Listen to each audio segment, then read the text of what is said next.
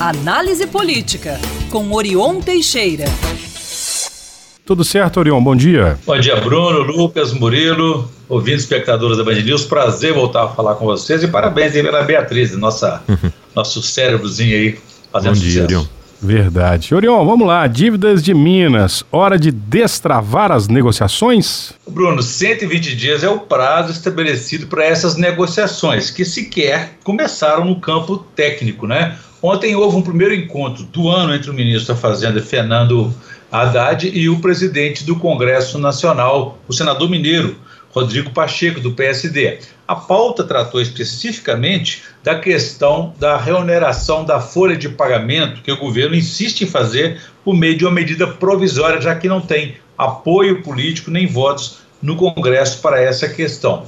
Pacheco é o principal fiador da proposta de renegociação da dívida junto ao governo federal. Ele sabe que a operação, se a operação naufragar, ele seria o principal afetado politicamente. Então, o contrato também vale, poderá se classificar politicamente com o êxito da negociação.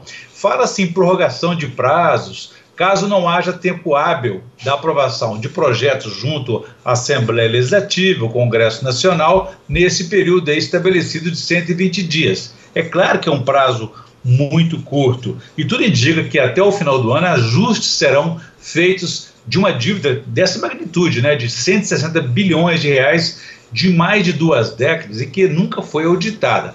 Além do que, é, ela representa um verdadeiro entulho desse modelo antifederativo que o país vive e que deixa os estados e os municípios de pires nas mãos. Há muitos entraves aí para o avanço dessas negociações. No governo de Minas, por exemplo, a maior resistência está na Secretaria da Fazenda, que sempre defendeu a adesão de Minas ao regime de recuperação fiscal. Mas o governo sabe que não tem saída, que o acordo em Brasília é irreversível. Então, com as negociações, o governo de Minas poderá também se livrar do que ele chama de problema com as estatais, as empresas estatais que ele sempre defendeu vendê-las. Vai querer colocar até a Copasa na negociação, porque no início desse ano ela está no topo das reclamações aí de, da qualidade do serviço prestado, como vimos aí é, no caso do Barreiro aqui na Grande BH, é, na, aqui em Belo Horizonte, que até ontem chegava aí ao quarto dia sem abastecimento em alguns pontos.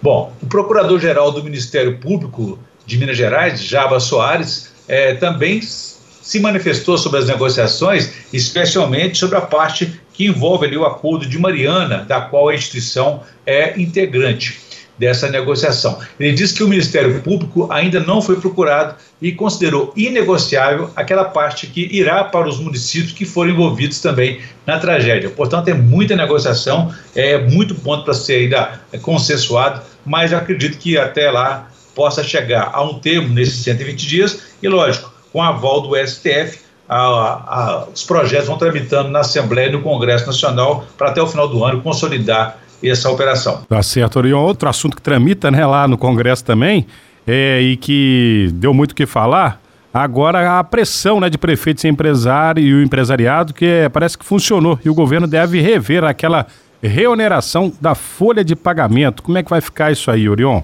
Bruno, como já tratamos aqui, a bola fora do governo federal começa a ficar até mais quadrada nessa questão da reoneração da folha de pagamento.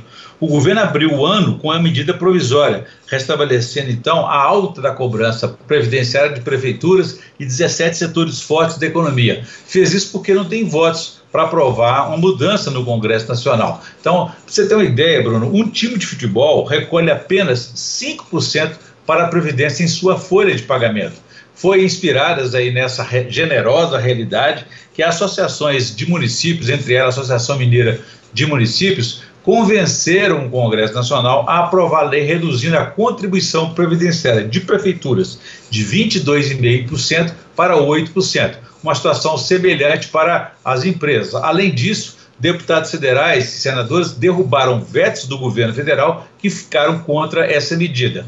Desde ontem, então, após esse encontro entre Pacheco e o Fernando Haddad, a situação está sendo contornada política e tecnicamente. A oposição, assim como os prefeitos e entidades empresariais, defendem a devolução integral e imediata dessa medida provisória. Mais político. Pacheco está negociando aí a troca da medida provisória para um projeto de lei de forma a buscar um consenso nessa questão. Já o ministro da Fazenda ele apontou que o impacto dessa desoneração, dessa mudança, seria de 32 bilhões de reais para os cofres públicos do governo federal. Então, algo seja precisa ser feito, ser negociado de forma rápida aí. Tá certo, Orion. Um abraço para você. Você volta na sexta-feira, combinado? Combinado. Um abraço para vocês e a todos os nossos ouvintes espectadores. Quem quiser saber mais pode consultar meu blog www.blogdorion.com.br. Abraço a todos, façamos um bom dia.